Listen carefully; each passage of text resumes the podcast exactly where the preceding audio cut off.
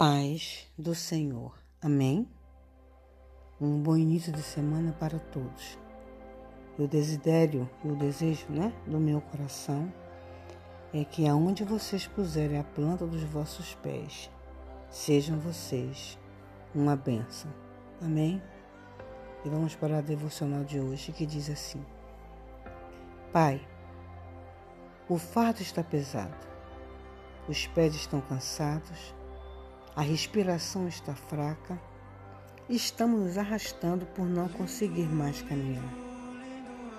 Temos aprendido a sobreviver pela fé, pois, pelos olhos carnais, já não conseguimos enxergar a saída. Lágrimas rolam em nosso rosto e te pedimos que Teu Espírito Santo venha nos consolar. Abba, te suplicamos uma mudança neste quadro que estamos vivendo. E não podemos nem queremos perder a nossa fé em Ti, pois é o nosso alimento. Dependemos completamente de Ti, meu Deus.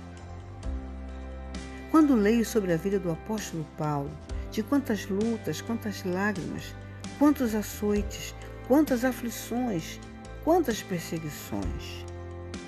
Mas quando analiso a vida do apóstolo Paulo, que consolo me traz, que refrigério me dá de saber que Deus o sustentou, que Deus o fortaleceu e o mesmo Deus pode fazer as mesmas coisas na minha vida e na sua vida e através da minha vida e através da sua vida.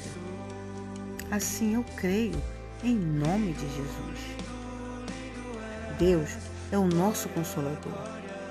Ele é o nosso abrigo na tempestade. Ele vai cuidar de nós. Ele vai fazer de nós um instrumento em Suas mãos para abençoarmos tanta gente com as mesmas consolações com que fomos consolados por Deus. A Tua presença é o que mais queremos, Senhor. E obrigada por nos amar e nunca nos abandonar. Bendito seja o Deus e Pai de nosso Senhor Jesus Cristo o Pai de misericórdia e Deus de toda consolação.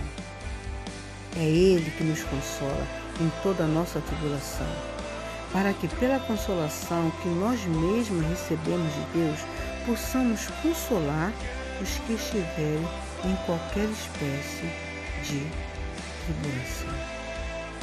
Se encontra em 2 Coríntios 1, do 3 ao 4.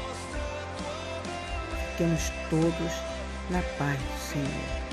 E essa devocional é de Paula Assis. Amém.